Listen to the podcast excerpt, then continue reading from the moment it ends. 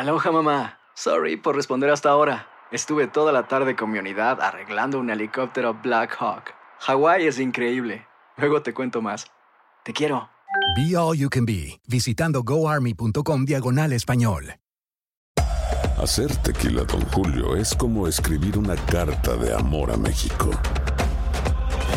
Beber tequila, Don Julio, es como declarar ese amor al mundo entero. Don Julio es el tequila de lujo original, hecho con la misma pasión que recorre las raíces de nuestro país. Porque si no es por amor, ¿para qué? Consume responsablemente. Don Julio Tequila, 40% alcohol por volumen, 2020. Importado por Diageo Americas, New York, New York. Boost Mobile tiene una gran oferta para que aproveches tu reembolso de impuestos al máximo y te mantengas conectado. Al cambiarte a Boost, recibe un 50% de descuento en tu primer mes de datos ilimitados. O, con un plan ilimitado de 40 dólares, llévate un Samsung Galaxy A15 5G por $39.99. Obtén los mejores teléfonos en las redes 5G más grandes del país. Con Boost Mobile, cambiarse es fácil. Solo visita boostmobile.com. Boost Mobile, sin miedo al éxito. Para clientes nuevos y solamente en línea, requiere AroPay. 50% de descuento en el primer mes requiere un plan de 25 dólares al mes. Aplican otras restricciones. Visita boostmobile.com para detalles. Si no sabes que el Spicy McCrispy tiene Spicy Pepper Sauce en el pan de arriba y en el pan de abajo, ¿qué sabes tú de la vida? Para, pa, pa, pa.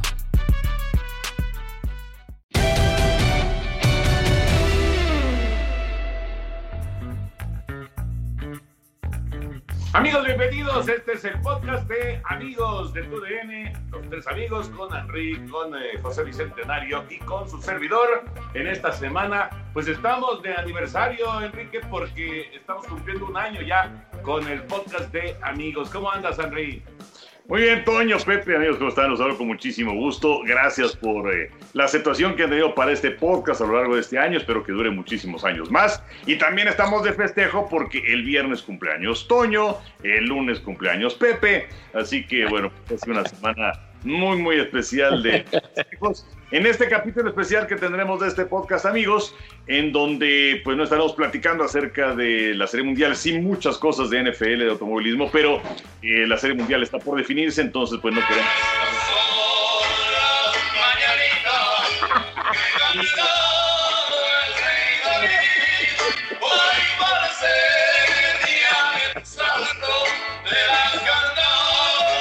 ¿Cómo la pasaste, Muy bien, mi querido Toño, Enricón, a todos nuestros amigos, pues muchísimas gracias y sobre todo por el, el respaldo y el apoyo que nos han brindado en este podcast de los amigos que ya cumplimos un año y pues nosotros, mi querido Toño y yo, ya son bastantes calendarios, yo más porque yo ya entré en la ruta 66, pero afortunadamente todo bien. Bueno, yo ya te alcancé en el sexto piso, ¿eh?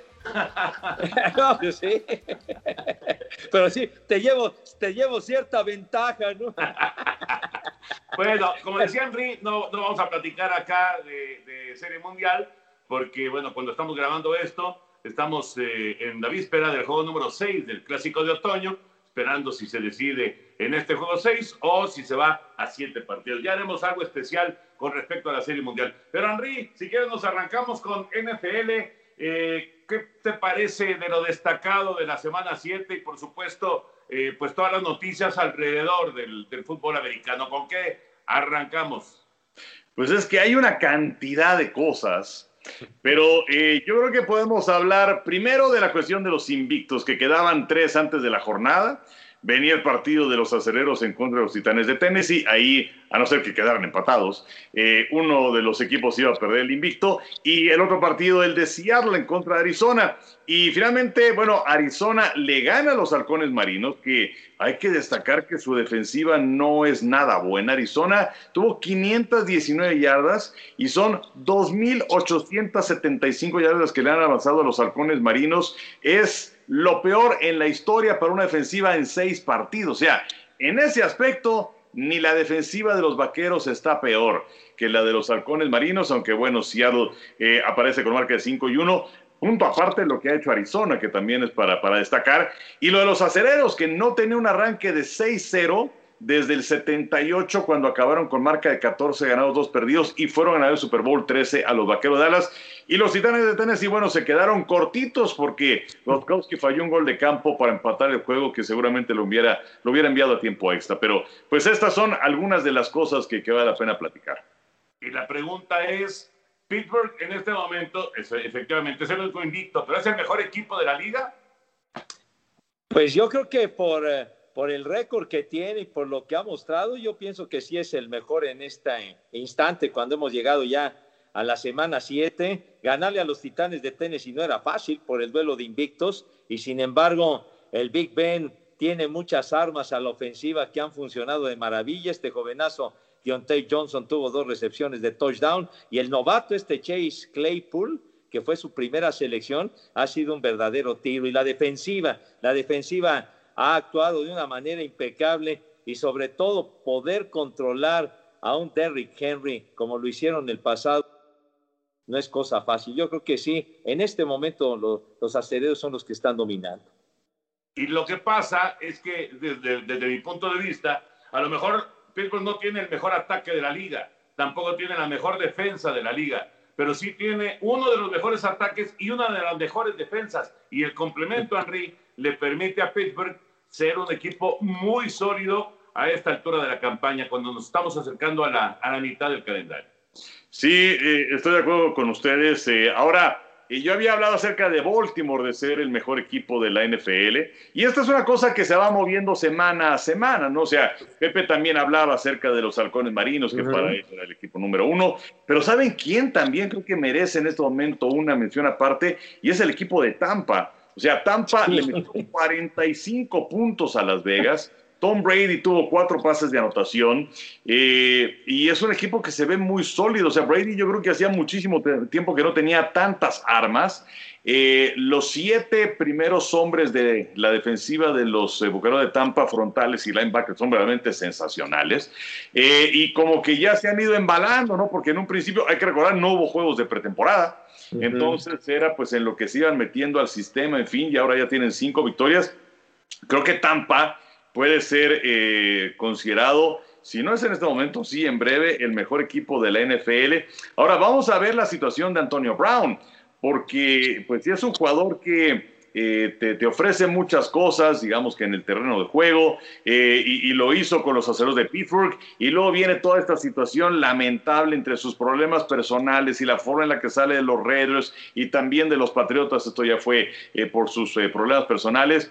Eh, tiene que cumplir una suspensión de ocho partidos y bueno, pues también es el tiempo que está corriendo en este momento en la campaña, pero eh, va a estar de regreso. Tom Brady pujó muchísimo para que Antonio Brown estuviera con los Bucaneros de Tampa, le salió en una auténtica ganga y bueno, es que también Brown estaba para exigir en este momento porque su salario va a ser, va a ser un millón de dólares con incentivos y si llegan al Super Bowl y no sé qué tantas cosas, cobraría 2.5 millones de dólares, pero yo no sé ustedes, yo, francamente, no contrataba a Antonio Brown, aunque bueno, si algo se hablaba de, de, llevárselo, en fin, y finalmente estampa.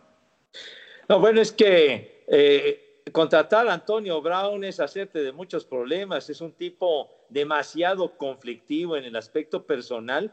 Y bueno, inclusive Brady lo tuvo en, eh, en un juego con los Patriotas, ¿se acuerdan? El año pasado, tuvo su recepción de touchdown y toda la cosa, pero creo que puede perjudicar el ambiente de un equipo que está en este momento, como le decía el Enricón, embalado, porque inclusive en el encuentro previo, la arrastrada que le dieron a los empacadores de Green Bay fue de pocos amigos y, de esos cuatro pases de anotación frente a los Raiders y una anotación terrestre y que ya rebasó el récord de pases de touchdown de, de Drew Brees, pues realmente sí hay que considerar a los Bucaneros de Tampa. Fíjate que uh, yo no, no, no, no estaría preocupado por porque Antonio Brown me, llegara a echar a perder el equipo. Porque pues, es, muy sencillo. Es que es muy sencillo, Enrique.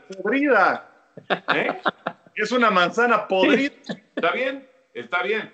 Pero si empieza a hacer sus cosas, Bruce Arians simplemente le va a decir, te vas. O sea, ni siquiera lo va a dejar eh, empezar a, a, podrir este, a, otras manzanas, ¿no? A contaminar. exacto, exacto. Yo creo que no, no, vamos, no, no creo que vaya a tener ningún problema eh, ni Arians ni la directiva de tener ahí a Antonio Brown. Si les funciona, bien. Si no les funciona, se va. Así de sencillo. Esta es la última llamada para Antonio Brown, esa es la realidad. Entonces, eh, yo creo que es nada más eh, encontrarle algo positivo si es que le funciona a Tom Brady, si es que le funciona a la ofensiva de, de Tampa Bay, y si no, pues simplemente desecharlo. ¿no? No, no, no, yo no estaría muy preocupado, sinceramente, y sí me parece que puede ser una, una adición interesante, importante para Tampa eh, a estas alturas de la campaña. Y como dice Enrique, esta defensa es muy buena y, recibe poca publicidad. Le movió el balón, sin embargo, Derek Carr durante un rato en, la, en, en, el partido del domingo pasado, pero a la hora cero lograron no solamente detener, sino inclusive robar balones y eso marcó ya que se abriera el juego, un juego que era de siete puntos y se abrió para una victoria clara de Tampa Bay. Yo también veo muy fuertes a los Bucaneros. Me parece que este equipo va a, ser contendiente al momento de llegar a los playoffs de la Conferencia Nacional. Claro, eh, evidentemente hay otros equipos muy poderosos y, que van a, tratar de llegar al Super Bowl, pero no, no hay que descartar a Tampa de ninguna manera y además, pues la historia esta que sería increíble de llegar al Super Bowl en su propio estadio, ¿no? Y con Tom Brady de coreback, imagino, o sea, ya todo, todo estaría armado para hacer un partido de película, ¿no? Si es que llegan los bucaneros de Tampa Bay. Pero bueno, es temprano todavía en la temporada. ¿Qué onda con los vaqueros de Dallas? Los vaqueros de Dallas. El, domingo tuvimos la tradición en aficionados. Henry estaba haciendo blitz, pero estaba Pepillo con Alex Centeno y con su servidor. ¡Qué desastre de Dallas! O sea, vamos, hemos visto a versiones malas de los vaqueros pero esta me parece que es la peor que hayamos visto en los últimos 25, 30 años. Qué cosa lo de Dallas, no sé, no sé a dónde van a ir a, parar con, con, el personal que tienen, con los coaches que tienen. Está muy, muy serio el asunto de los vaqueros. ¿eh? Sí, porque por un lado tiene la lesión de Dak Prescott, luego Dallas eh, tiene dos muy buenos tackles, sin embargo están lastimados y entonces los dos tackles en este momento son jugadores que llegaron inclusive como agentes libres, novato. Y se tuvieron que poner a improvisar también la posición de centro porque Frederick se, se, retiró. Eh, la cantidad de balones sueltos que tiene Ezequiel Elliott es llamar la atención. La defensiva es un desastre. O sea, nunca en la historia de los vaqueros, en sus primeros siete partidos en una campaña, eh, los rivales habían hecho 20 puntos o más en las primeras mitades. Y las dos victorias que tienen esta temporada han sido contra equipos que en ese momento no tenían triunfo, en contra de Atlanta, en contra de los gigantes. Y bueno, Atlanta dejó perder ese partido de manera increíble. Eh, eh, es un equipo que se ve sin liderazgo. Eh, Mike McCarthy evidentemente no es el hombre que necesitan los vaqueros para que sea su entrenador en jefe. recordamos que cuando vino la presentación y que se acordó que McCarthy iba a ser el entrenador en jefe, Jerry Jones dijo, no, bueno, hasta se quedó a dormir en mi casa y no sé qué, no sé qué pasó en esa noche que lo convenció, eh, que convenció a Jerry Jones, no sé si es que se pusieron a ver la película del Super Bowl que ganaron eh, los empacadores justamente en, en Arlington eh, a los acereros de Pittsburgh pero eh, se habla de que el vestido está completamente partido. Eh, y, una imagen que me llamó muchísimo la atención cuando viene este golpe artero de John Bostic de los, eh, del equipo de Washington y que conmociona a Dalton, que, se estaba deslizando, y bueno, es la primera conmoción, por, por cierto, que tiene en su carrera Dalton. ¿Se fijaron ustedes? Ningún jugador de Dallas fue a levantar a Dalton. Ningún jugador de los Vaqueros fue a increpar a los jugadores de Washington. Eso habla de un equipo en donde les vale auténticamente gorro lo que esté sucediendo. Eh, yo no sé si es el hambre que ya no tienen los jugadores porque los elementos de la línea ofensiva eran muy buenos. Bueno, les pagaron.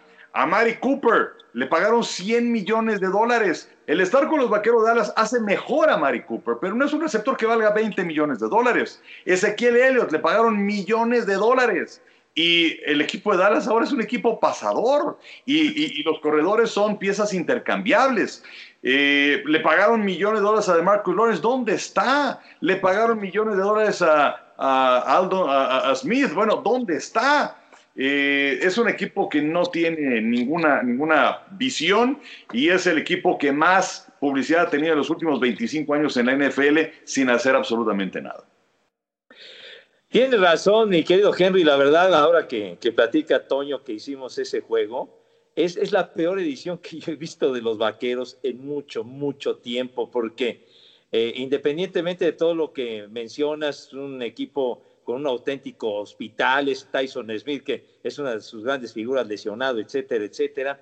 Se notaba un equipo totalmente sin alma, sin corazón, desorganizado, eh, indisciplinado, en fin, que no iba a ningún lado, inclusive con la ventaja que tenían ya los, eh, el equipo de Washington en la, segunda mitad, en el tercer cuarto, ya lo que querían los vaqueros era que corriera el tiempo, no les interesaba que iban perdiendo. Y estamos hablando de una rivalidad, de un, de un orgullo, de una tradición enorme, que independientemente de cómo vayan en la tabla de posiciones, le echas el extra porque un, un Dallas Washington representa una gran historia que arrancó hace 60 años. Y vimos que lo único que querían era que ya acabara lo, eh, iba yo a decir los pieles rojas, ay, se le iban llevando tranquilo porque no necesitaban pisar el acelerador para nada, porque pudieron ganar con una ventaja mucho más amplia, pero con lo que llevaban era más que suficiente porque no tenían oponente del otro lado.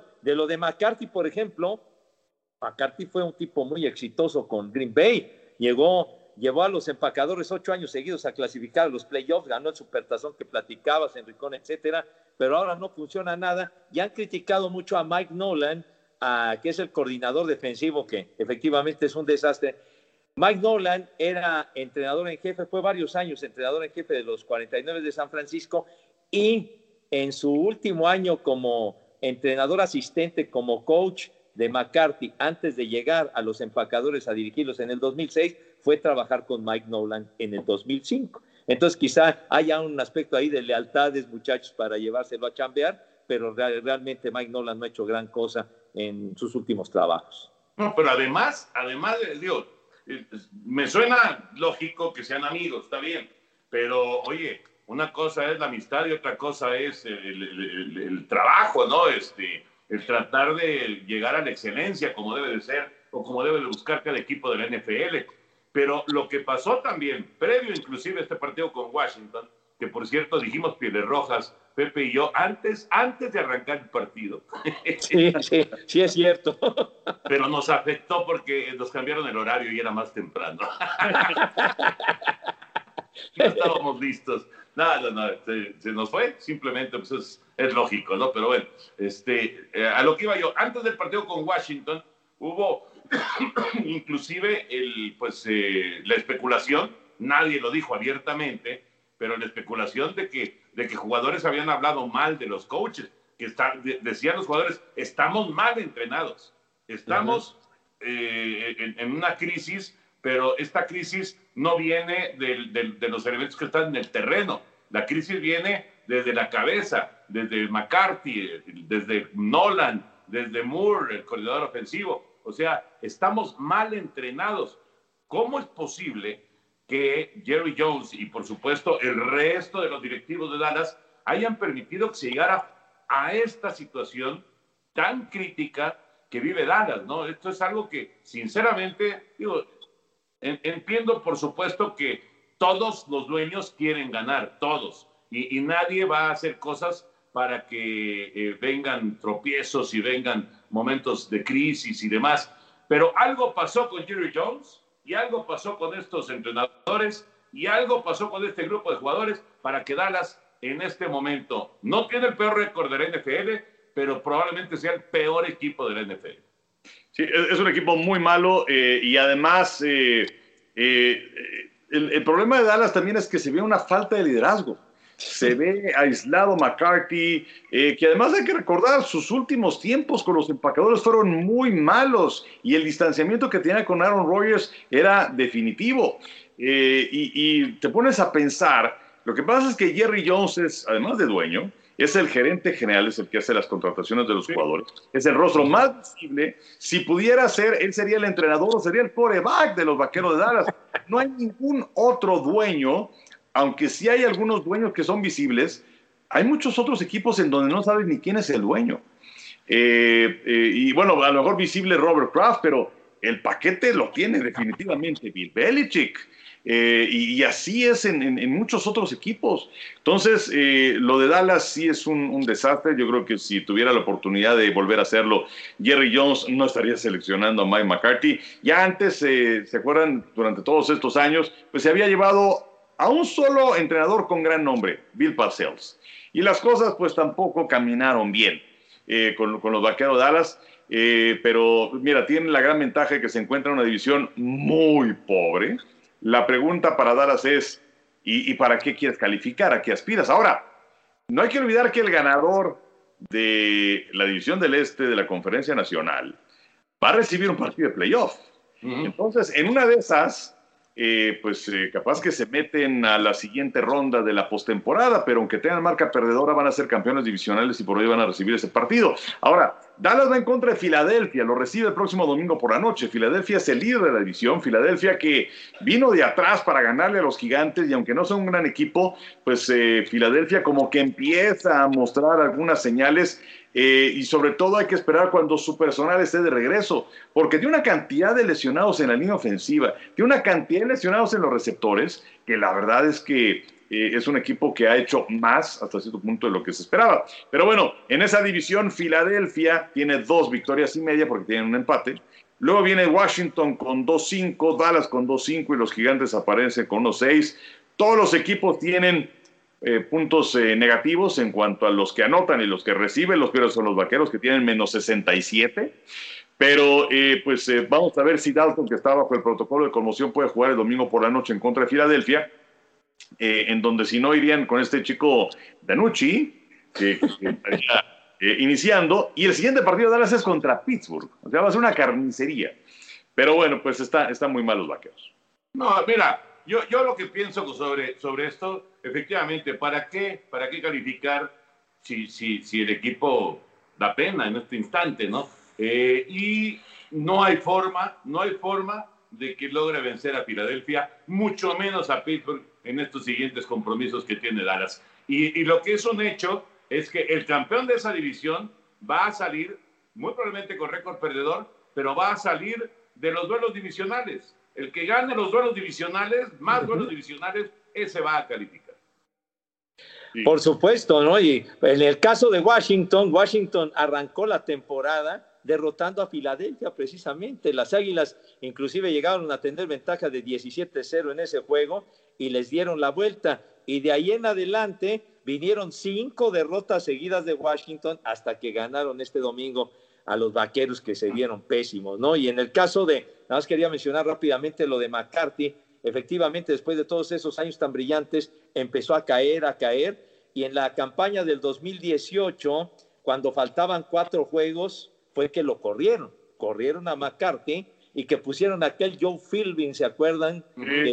que, que, estuvo como entrenador en jefe de, de los Delfines de Miami y que no le fue nada bien, y ya fue cuando en el 2019 llegó Lafleur y ya el equipo cambió y ganó 13 juegos y apareció en la antesala del Super Bowl, pero, pero sí tuvo sus momentos muy, muy buenos McCarthy y después fue, fue a la baja de una manera notable. Oigan, eh, algo, que quería comentar también es cómo tendemos a, exagerar ¿no? las, las eh, declaraciones después de que viene algún resultado, que viene el primer partido de una campaña, el segundo partido de una campaña porque eh, en un principio se veía muy complicada la temporada para los Patriotas de Nueva Inglaterra, por la cantidad de gente que habían perdido, porque se iba Tom Brady, porque era un año de eh, reconstrucción, por los jugadores que perdieron la defensiva por el coronavirus, pero pues empezaban más o menos bien y con Cam Newton, eh, sin embargo, Newton que pierde encuentros por la cuestión del coronavirus, y ahora bueno que está de regreso y enfrentaron a San Francisco el pasado domingo, y Cam Newton de hecho lo sentaron colocaron a Jared Steedham. Pierden 33 a 6 en contra de los 40, eh, de San Francisco, pero se decía, no hombre, pues es que este equipo eh, va con todo y, creo que hasta yo, en un principio decía, no, Inglaterra no va a calificar. Y luego, después de los primeros partidos, la verdad, me dejé deslumbrar, lo acepto. Eh, pero ahora, pues la verdad es que creo que las cosas están cayendo por su propio peso. Sufrieron el pasado domingo el peor revés en casa de Bill Belichick con el equipo de los Patriotas, perdiendo por esa diferencia de 27 puntos. Y en el caso de Cam Newton, es el primer coreback de los Patriotas desde Steve Grogan en 1983, que tiene cero touchdowns, tres pasos interceptados y menos de 100 yardas. O sea, un desastre, ¿no? Un desastre. sí, no, no, no, Nueva Inglaterra, eh, estando Búfalo ahí en esa división, Nueva Inglaterra difícilmente va a ser campeón divisional. Ya, ya viendo los partidos, ¿no? Ya, ya viendo una buena cantidad de partidos de esta, de esta campaña, porque Ahora, no puedes especular mucho durante la pretemporada o, o, los días previos a que arranque la campaña, pero hasta que no ves a los equipos no sabes cómo están realmente. Y Búfalo está mucho más fuerte que Nueva Inglaterra. Vamos a ver si en la segunda parte del calendario pasa lo mismo, ¿no? Pero sí, yo no sé si a Newton le pegó muy fuerte el coronavirus o si lo sacó de, ritmo o qué fue lo que sucedió, porque realmente había iniciado, como decía Enrique Pepillo, muy bien la temporada, el, el famoso Supercamp, se había visto bastante bien. Sí, en el, me acuerdo en el juego inaugural que inclusive transmitimos, estuvo dos touchdowns por la vía terrestre y todo este asunto. Y luego en la segunda semana fue cuando perdieron dramáticamente con los eh, con los halcones marinos de Seattle en aquella última jugada que los detuvieron a una yarda. Pero pudieron haber ganado ese partido. Claro, perdieron 35-30 y, y, bueno, de haber anotado hubieran ganado el juego porque era la última, la última del encuentro. Pero ya después el equipo ha venido a la baja, inclusive lo que sucedió, que es totalmente evidente lo que platicaba el Enricón, y antes, en la semana previa, los Broncos de Denver en su casa en Foxboro les ganaron, o sea, no los habían derrotado en su patio a los Patriotas desde el 2006, los Broncos de Denver, o sea que creo que fue un muy buen inicio, pero, pero el equipo va hacia abajo definitivamente. y eso que mencionaba de, de, los Bills, Toño, yo ya no sé si creerles porque empezaron muy bien con 4-0, luego perdieron dos partidos consecutivos, aunque es cierto que uno de ellos fue en contra de Kansas City. Eh, y luego el pasado domingo contra los Jets de Nueva York, una actuación verdaderamente lamentable. O sea, a base de goles de campo nada más contra... Eh, decías que los vaqueros eran el peor equipo de la liga, fíjate que creo que no. O sea, los Jets son peores de la NFL. Ay, se dan un quien vive. ahí van, ahí van, ahí van. Ahorita el único que está de plaza en es Toño y eso que los Reyes están eh, más o menos, pero, pero bueno, los otros están peor. Pero eh, yo también ya tengo dudas con el equipo de los Bills y a ver qué es lo que pasa con los Delfines, o sea, Delfines que va con 3-3 y que ya anunciaron que Tua Tongo va a ser su coreback titular en lo que resta de la campaña. Y también fueron interesantes las declaraciones de Ryan Fitzpatrick, porque pues sí hablábamos de, de, de Fitzpatrick y que pues ahí estaba y que él estaba consciente, que él estaba guardando el lugar actúa y todo esto, inclusive en el partido más reciente de los Delfines porque descansaron el fin de semana en contra de los Jets. Para los últimos minutos entró Tua y ahí veíamos a Fitzpatrick feliz de la vida y aplaudiendo, ¿no? Eh, y, resulta que se enteró por Twitter que la habían quitado como coreback titular. No sabemos si es que fue alguien del, del campamento de, de Tua el que filtró la información a Adam Schefter de ESPN, yo fue el que puso que eh, Tua iba a ser el titular y Ryan Fitzpatrick dijo que eh, a lo largo de los años, pues sí lo habían sentado en muchas ocasiones, pero que esta le dolía muchísimo porque este era el que sentía su equipo y la forma en que lo, había apoyado la organización. Eh, y, él dijo, eh, me despidieron, o sea, obviamente no lo despidieron, pero él se siente despedido. Y dijo, también la naturaleza de este deporte es que quien me despide, que es el coordinador ofensivo en este caso, eh, luego, después de que te enteras de esa manera, debes sostener reuniones en Zoom con ellos, con el coordinador, y luego encerrarte en un cuarto durante cuatro horas a ver película con el cuate que va a tomar tu lugar. Entonces, sí es, eh, es, difícil, es conflictivo. El partido de Tua va a ser en contra de los carneros. Eh, este fin de semana van con 3-3 los delfines de Miami, pero es una de las grandes historias. O sea, yo creo que que Brian Flores a lo mejor está pensando en que en este momento no estarían en una posición para buscar un sitio para la postemporada. Eh, pero la verdad es que creo que las formas no son las correctas y a lo mejor es demasiado el riesgo que están corriendo con Tua cuando Fitzpatrick lo estaba haciendo bien. Me rompieron el corazón, dijo Fitzpatrick. Me rompieron el corazón. Imagínate nada más una declaración de ese tamaño en, en plena temporada, ¿no? eh, hay, que, hay que saber hacer las cosas y evidentemente Miami no lo hizo bien para, para informarle al famoso Fitzmagic. Y pues eh, lo que es un hecho es que Tua, eh, siendo un tipo muy talentoso, pues aquí lo van a mandar al ruedo, ¿eh? Y Carneros, lo vimos en el partido de lunes por la noche, Carneros está fuerte. Carneros es un equipo que va a ser muy competitivo y va a ser un dolor de cabeza para cualquier rival y, aguas con, con Aaron Donald y con todos los cazadores de cabeza de, de, de, Los Ángeles que van a ir sobre, sobre Tua en el partido del próximo fin de semana. Ah, claro que sí, Toño. Y además, pues los carneros le dieron un buen repaso a los osos de Chicago en el lunes por la noche.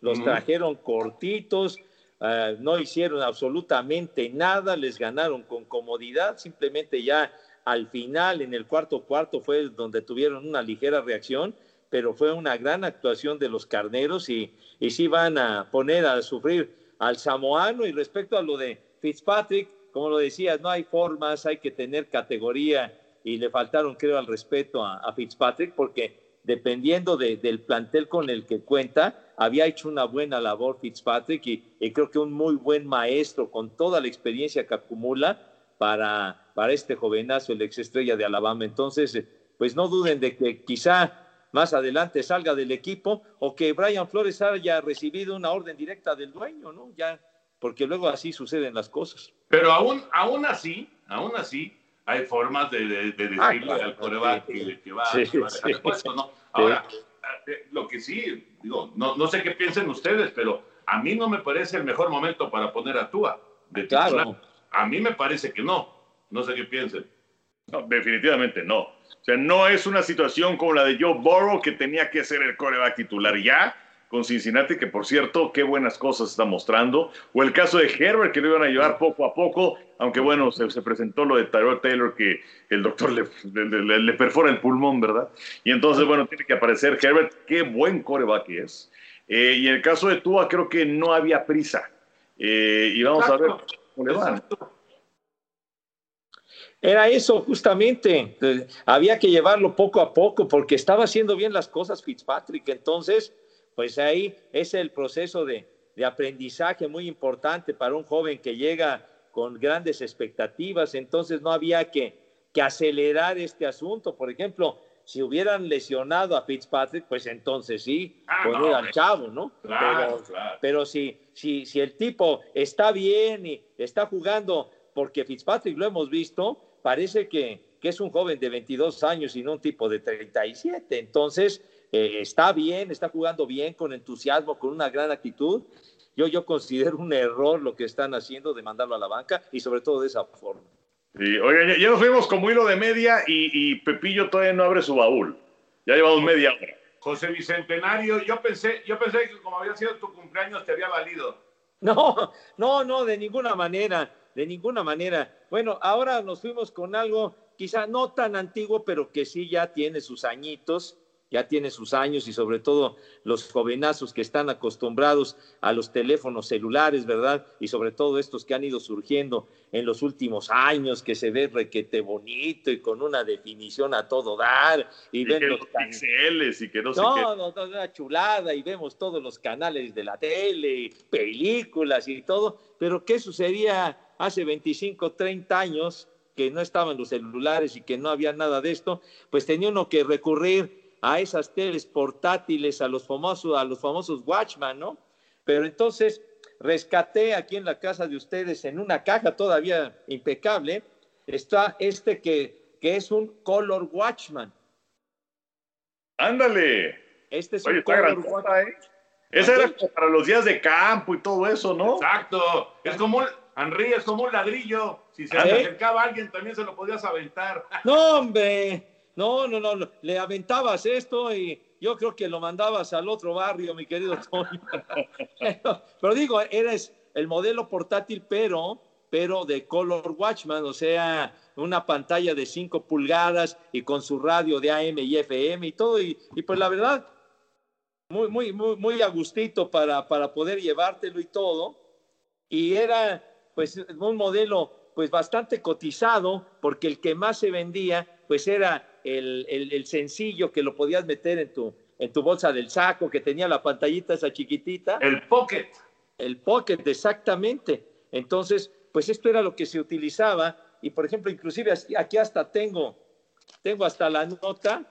Qué cuando- bárbaro, Pepe. Cuando compré el aparato este, y, y les eh, de, de nada más rápido, y dice, día 8 del mes 6 del 95. O sea, lo compré hace 25 años este aparato.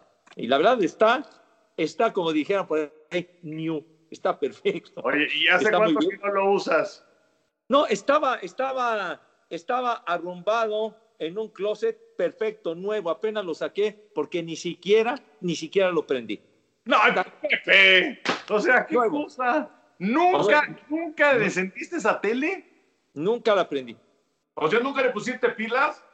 No, pues, no, eh, bueno, utiliza pilas, pero tiene, tiene para conectarse a la corriente y Sí, todo. pero si te vas, pero si te vas de día de campo, como decía Enrique, pues necesitas. Pues era para llevarlo de día de campo, pero yo no me iba de día de campo. A ver, Pepe, entonces, ¿para qué carajos la compraste? Te digo, te digo la verdad, no sé para qué carajos lo compré. Pero bueno, pues ya es, ya, ya, ya es algo para la memorabilia, amigo santo. No, pero está impecable, hasta con su garantía de hace 25. No, bueno, seguro sirve, no las, no las has prendido. No, pero bueno, la, en su momento la voy a aprender y eh, hacer todo el aparatejo este y todo, todo, todo el show para mostrarlo al aire, pero, pero pues era lo que había que recurrir en aquella época, o a, o a las telitas estas, ¿no? Estas sí eran, estas sí eran las manualitas que, que cabían en una bolsita, sin problema. Y mi querido Toño, ¿te acuerdas la serie mundial que fuimos a Atlanta, verdad? Sí, pues ahí yo tenía la, la tele justamente ahí recién comprada y, y estábamos atrás de Home en el palco de, de- de transmisión de Televisa y pues nos fuimos a comprar algún hot dog o alguna cosa así, algo de comida y pues pensando que todo el mundo era muy, este, muy decente, ¿no? Muy honrado. que era gente educada ahí en Atlanta y cuando regresamos había desaparecido el, el pequeño monito. Sí. Y es Era, era, era una muy buena posición, pero digamos que en la parte de hasta arriba, porque era un estadio que se usaba Sí. también para fútbol americano, y entonces eran de los palcos que usaban los coaches del fútbol americano. Entonces, eh, pues abajito de nosotros estaba la gente, y pues sí, alguien se, se- se subió a la banca y pues este, se llevó la tele, ¿verdad? Qué cosa No, tan Ahora sí que le, le hicieron, como dicen por ahí, al conejo ponedor, vámonos, tenis, que se llevan la tele. Y me recuerdo que un, una- un aparato similar, un Watchman, como el que le robaron a, a Toño en aquella ocasión, pues hace, hace 25 años precisamente, ¿no? Cuando, Sí, cuando fuimos sí. a, la, a la Serie Mundial, que la primera que trabajamos juntos de Atlanta contra los indios de Cleveland. Después, cuando fuimos al Super Bowl aquel en Atlanta también, eh, que fue Vaqueros contra los Bills de Buffalo, la segunda edición, porque nos tocó transmitir las, las dos ediciones de ese Super Bowl, Enrique llevaba un Watchman similar y gracias a ese Watchman similar, el señor Burak pudo hacer todas las traducciones de las entrevistas cuando terminó el juego. ¿Te acuerdas, mi Henry, de aquel detalle? ¿Cómo olvidarlo? Pues eh, bueno, me acuerdo también del inicio de esa transmisión en donde eh, teníamos los audífonos y, todos los audios los teníamos cruzados y era un auténtico desastre. Y me acuerdo que el ingeniero, que, que sí me acuerdo su nombre, pero no lo voy a decir, pero bueno, había desenchufado todo y nosotros en el piso tenía un tiradero de cables, realmente terrible. La gente no se da cuenta de lo que sucede y, y creo que no se dieron cuenta de lo que sucedía, pero era un desastre la cuestión de los audios y del micrófono y, y luego ya para la conclusión del partido cuando viene la entrega del trofeo pues igual no, no, no escuchábamos nada. Entonces este pues sí me tuve que conectar afortunadamente a la tele y este y ahí sí alcancé a escuchar para poder traducir pero pero fue fue un desastre el inicio de esa transmisión. Ya cuando, ya cuando estaba en el suelo el ingeniero, ya y, y con todos los cables desconectados, ahí fue donde entendimos que algo pasaba y que estaba mal. No, y, además, además de todo ese desastre que estaba, el, el ingeniero no sabía ni por dónde empezar y ya, ya estábamos a punto de arrancar, o sea, los minutos corrían de una manera eh, desesperante y creo que es de las ocasiones de tantos juegos, de tantas transmisiones que hemos hecho juntos, que he visto al Enricón verdaderamente alterado y a punto, con todo respeto y con que me merecen, de partirle su madre al ingeniero. Era una desesperación brutal. Sí, es, que, es que estábamos acostumbrados a, al Bolio, que bueno, una leyenda, ¿no? De, de, las transmisiones de radio, de la ingeniería en, en, Televisa, Televisa Deportes, a lo largo de los años, lamentablemente ya fallecido, pero que recuerdan ustedes que llegábamos al palco de transmisión y, y nos decía, llegamos a dejar las cosas, decía, sálganse, sálganse, no, no quiero verlos, y, este, y, regresen en tanto tiempo. Y en ese momento él, él, agarraba y conectaba absolutamente todo. Llegabas y ya era toda una chulada, ¿no? Entonces nos malacostumbró el ingebolio. Sí, la verdad que sí, ¿eh? la verdad que sí. Era, era un tipo genial. Y además un, un, un hombre que sabía perfectamente, perfectamente lo que tenía que hacer y cómo lo tenía que hacer. Y llegaba muchas horas antes. No, era, todo un, gran profesional y un gran amigo. ¿eh? No, no, inolvidable, don Alejandro Bolio Gómez, maravilloso, pero tenía también una característica, era un verdadero mago, porque, digo, en, aquella época era muy diferente a la actualidad. Conseguía o encontraba una línea telefónica, no, no sé en dónde, debajo de las piedras o de donde fuera, él sacaba una línea telefónica para que pudiéramos hacer las transmisiones. Era, era como tú decías, Toño, era genial el ingeniero Gol.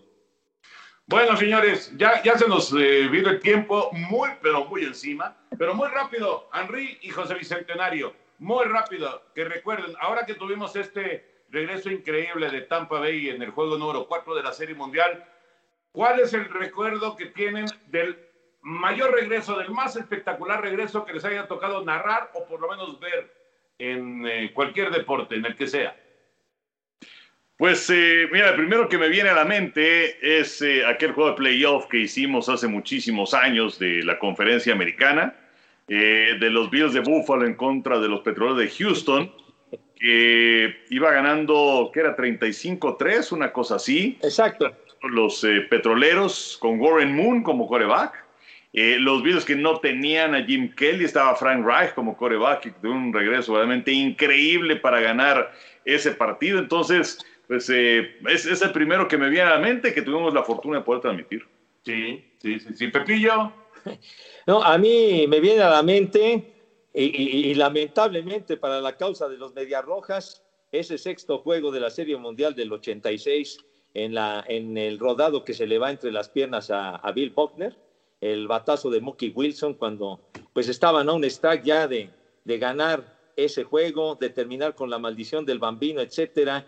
Boston ganaba 5 a 3 en la décima entrada y les hacen tres carreras para darles la vuelta, triunfar los Mets y ya en el séptimo se llevaron el título. Pero ese, ese rodadito que se le fue entre las piernas a, a Bogner fue de un dramatismo increíble. Es uno de los finales, creo, pues más inesperados y, y que causó este, un, revuelo tremendo lo que sucedió aquel día, pero con la gran regada del manager McNamara, ¿verdad? De John McNamara, aquel manager, porque Bogner era un tipo que andaba lesionado las piernas, o sea, un gran muy, muy, lesionado.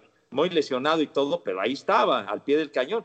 Pero siempre, o sea, acostumbraba a McNamara cuando llevaba ventaja y los juegos ya estaban por concluir, lo sacaba y ponían a un chavo que se llamaba David Stapleton y lo ponía a filiar, que no tenía mucho nombre, pero estaba joven y para cubrir la primera base. Y ese día no lo hizo y que se lo cargue el payaso, mi buen, y, que, pierden los medianos. Ese se me vino a la mente luego, luego. Hay que recordar que Bill Buckner dormía con hielo en los tobillos porque el tipo no, no, no, soportaba el dolor. Eh, fue, fue, como, como de pesadilla. Imagínate nada más lo que vivió después cuando cometió el error, ¿no? Ya fue una cosa terrible. Eh, le, bueno, hicieron bullying a, los hijos y demás, ¿no? Y se tuvo que ir de Boston y muchos años después, muchos años después, cuando ya se había roto la maldición del bambino inclusive, porque bueno, pues ahí se, se mantenía vigente, en ese entonces eran 68 años en el 88, ¿no? De la maldición del bambino. pero muchos años después regresó al Fenway e hizo el lanzamiento de la primera pelota. Eh, Bill Bogner y como que hubo un reencuentro entre él y la ciudad y la afición y lamentablemente falleció poco tiempo después. Exactamente, exactamente. Pues yo me acordé del mismo que tú, Henry. Yo también me acordé del gran regreso del mismísimo Frank Reich, que era el suplente de Jim Kelly. Estaba fuera Jim Kelly, pero con Frank Reich se dio ese gran regreso contra Warren Moon y contra los petroleros y, Buffalo eh, consiguió una victoria increíble y fue en esa etapa en la que los Bills llegaron a cuatro Super Bowls, Super Bowls de manera consecutiva. Pero, pero lo chistoso de ese partido fue que Raif era el, el coreback titular y no, y no Kelly, que andaba, andaba lesionado en ese entonces. Bueno, señores, ya, nos alargamos. Es decir, que, que Raif no nada más tenía el regreso más grande en la NFL, sino que también el regreso más grande en el colegial. Sí, exacto, exactamente. exactamente. y bueno, ya nada más para terminar, y, se quedaba en el tintero, pues el gran regreso de los Patriotas contra los Halcones de Atlanta en el Super Bowl. Claro, en el Super Bowl. no lo mencionamos. Sí, no, no tienes toda la razón, también de los grandes regresos. Sí. Ah, Henry, un abrazo como siempre y estamos en contacto acá en el podcast de amigos. Claro que sí, eh, seguimos en contacto, gracias a la gente por apoyarnos durante todo este año y recuerden que esta semana tenemos una edición especial de la Serie Mundial. José Bicentenario, otra vez felicidades y un abrazo. Muchas gracias, lo mismo para ti, mi Toño, felicidades, gracias Toño, gracias Enricón y gracias a todos ustedes que nos sintonizan y por su preferencia en este año que llevamos en el podcast de los tres amigos. Y los esperamos, obviamente, con lo que mencionaba Enrique, con el especial del podcast de amigos de la Serie Mundial y también evidentemente con la próxima edición, con eh, la próxima entrega de Amigos, el podcast que tenemos en tu DN. Abrazo para todos y que la pasen muy bien.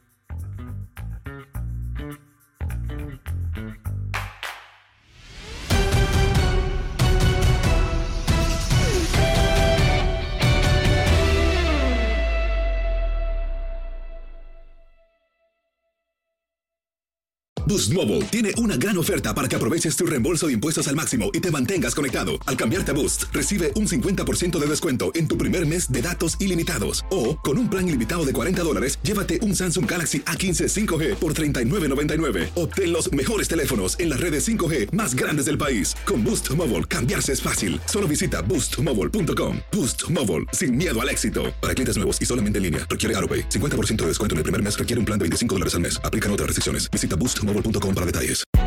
Hay gente a la que le encanta el McCrispy y hay gente que nunca ha probado el McCrispy. Pero todavía no conocemos a nadie que lo haya probado y no le guste. Para pa pa pa. Ahorra más en JCPenney, más tu oportunidad de conocer a Shaquille O'Neal. Este sábado 4 de mayo todos ganan durante la entrega de cupones de 10, 50 o hasta 100 dólares, solo en la tienda mientras duren. De 11 a.m. a 1 p.m., los miembros de JCPenney Rewards tendrán una oportunidad exclusiva de encestar para conocer a Shaq. Habla con un asociado en la tienda o visita jcp.com y conoce más sobre la jugada. JCPenney, vale la pena. Cupón válido el 4 de mayo en selección de estilos. Entrega de cupones solo en la tienda para mayores de 18 años. ¿Sabías que la línea 988 de prevención de suicidio y crisis ahora ofrece opciones de mensaje de texto y chat en español? Si tú o alguien que conoces está pasando por una situación difícil o por una crisis de salud mental, la línea 988 te conecta con ayuda especializada 24 horas al día, 7 días a la semana. Ahora puedes llamar o textear al 988 o visitar la página línea988.org para hablar con un consejero especializado en tu idioma. Hay esperanza. La línea 988 funciona.